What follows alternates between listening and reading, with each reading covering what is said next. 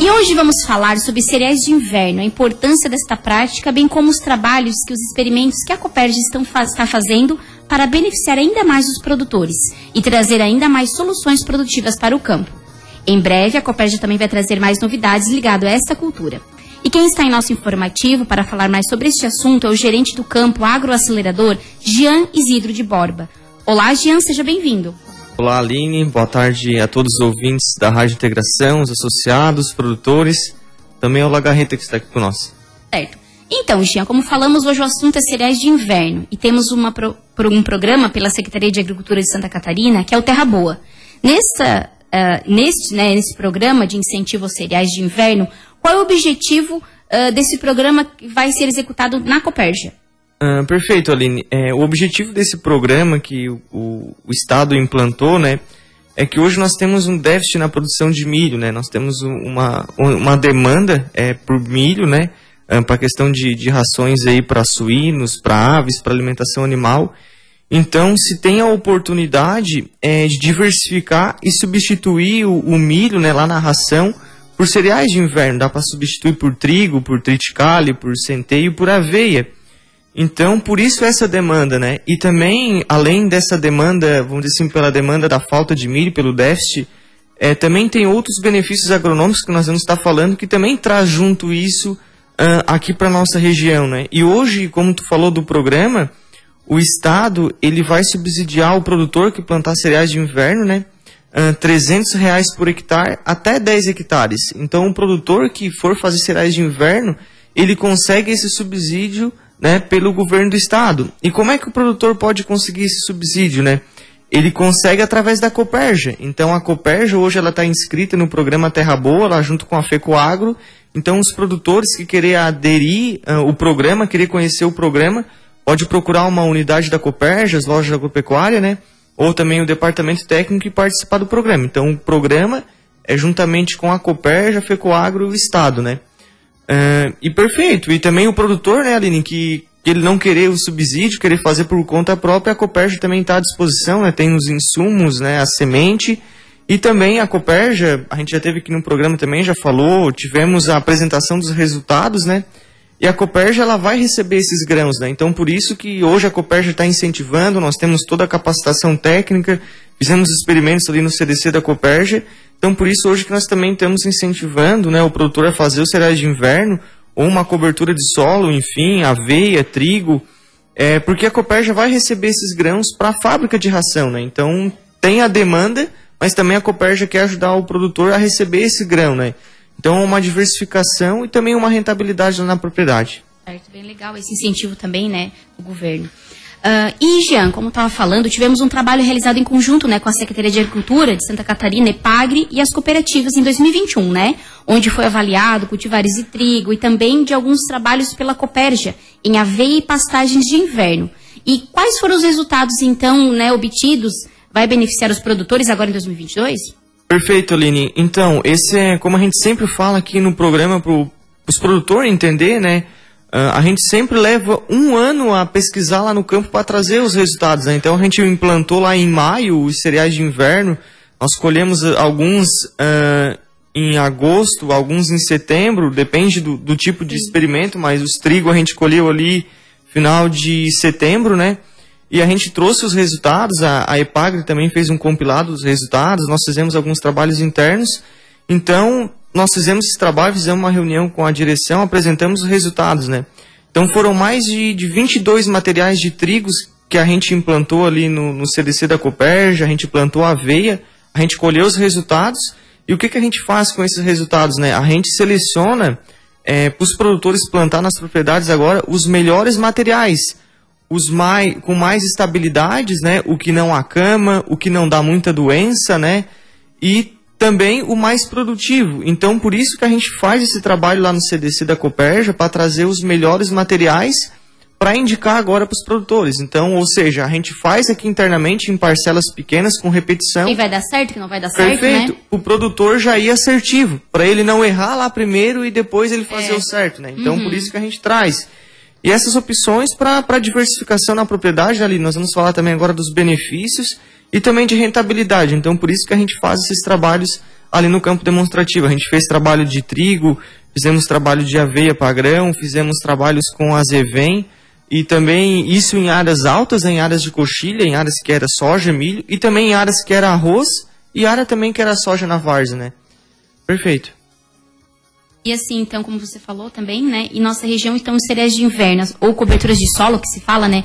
São muito cultivados. Em outras regiões de uh, Rio Grande do Sul e Paraná, também são utilizados, né? Quais os benefícios ag agronômicos, que se diz, agron agron agronômicos, né? Isso. E econômicos para essas propriedades, assim? Então, Aline, hoje nós aqui na nossa região, essa região litoral, que eu digo aqui abaixo da serra, né, aqui em Santa Catarina, a região litoral aqui do Rio Grande do Sul, é, a gente passa nas propriedades e a gente vê que agora no inverno é, é comum não ter uma cobertura de inverno. Ou uma cobertura com planta lá com aveia, ou com azevém, ou enfim, ou um mix de planta. A gente não tem essa cultura ainda de fazer um plantio direto ou uma cobertura de inverno. Você né? diz onde tinha arroz, colher arroz está parado. Perfeito, é aonde tinha arroz, ou aonde tinha soja, onde ah, tinha certo. milho, é, foi colhido agora, mas fica um período de seis meses bem Parado. separado. Né? Por exemplo, o produtor que planta soja, ele colhe a soja agora em março e fica de maio até outubro sem uma cultura. Então, é, se tem uma opção de fazer uma cobertura de solo que vai trazer vários benefícios, né? E Sim. também o trigo, né? Então, o trigo ou a aveia padrão, além de ela ter a rentabilidade, ela tem vários benefícios, né?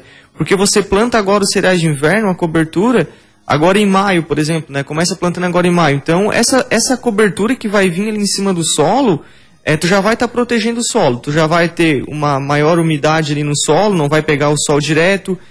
Por exemplo, se chover, tu não vai ter erosão de solo, porque a chuva não vai pegar direto no solo, não vai carregar também a terra, né? Vai ter plantas ali.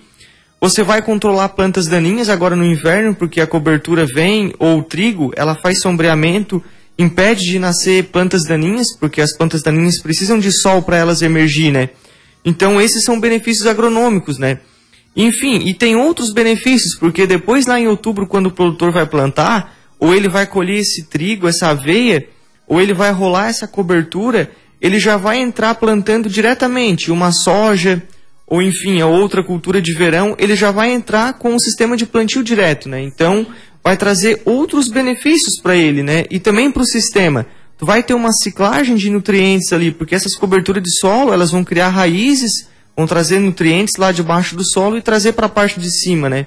Então tu vai ter uma ciclagem de nutrientes. E, e os cereais de inverno, ele traz outro, além desses benefícios técnicos, né, Aline, eh, que as coberturas de solo também traz, os cereais de inverno aí traz mais um benefício que é a rentabilidade, né? O produtor ele pode colher o grão, né? e vender para a cooperativa. Então ele tem essa rentabilidade, né? E isso também faz como ele tenha mais uma cultura no inverno e ele vai também estar tá adubando o solo dele, né? Ou seja, ele vai ter mais uma cultura, mas ele também vai estar tá botando nutriente ali naquele solo. Então, por isso que tem esses benefícios sim agronômicos que você comentou.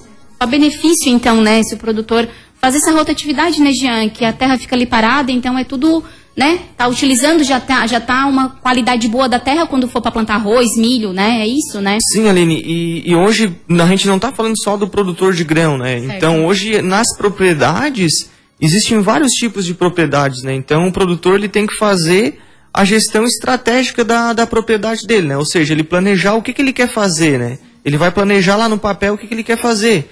Depois ele vai fazer a parte operacional, né? Claro, vai preparar o solo, vai plantar depois ele vai fazer também, já pode fazer a gestão econômica do que, que é viável para ele, né? E uhum. ele vai trazer esses benefícios agronômicos, né? Ou seja, tudo é somado nesse, nesse contexto, né? E a Copérgia, né, como sempre parceira, já testou, já aprovou e agora é para passar para os produtores esses resultados, né, Jean? E Jean, e outra novidade também que a Copérgia vai realizar a primeira edição de inverno do Campo Agroacelerador. Quais são os objetivos, as novidades que os associados, produtores vão poder encontrar no campo? Então, Aline, como eu mencionei, né, hoje cada propriedade ela é diferente da do vizinho, do outro vizinho, né? Ou seja, tem um produtor que planta só arroz, mas tem um produtor hoje que já planta arroz e soja, tem um produtor que planta arroz, soja e milho, nós temos produtores aqui de banana, de maracujá, de hortaliças, Vários, enfim. Né? E esse dia de campo, Aline, que a gente quer trazer, é, a gente chama de, de, é um dia de campo de inverno, né?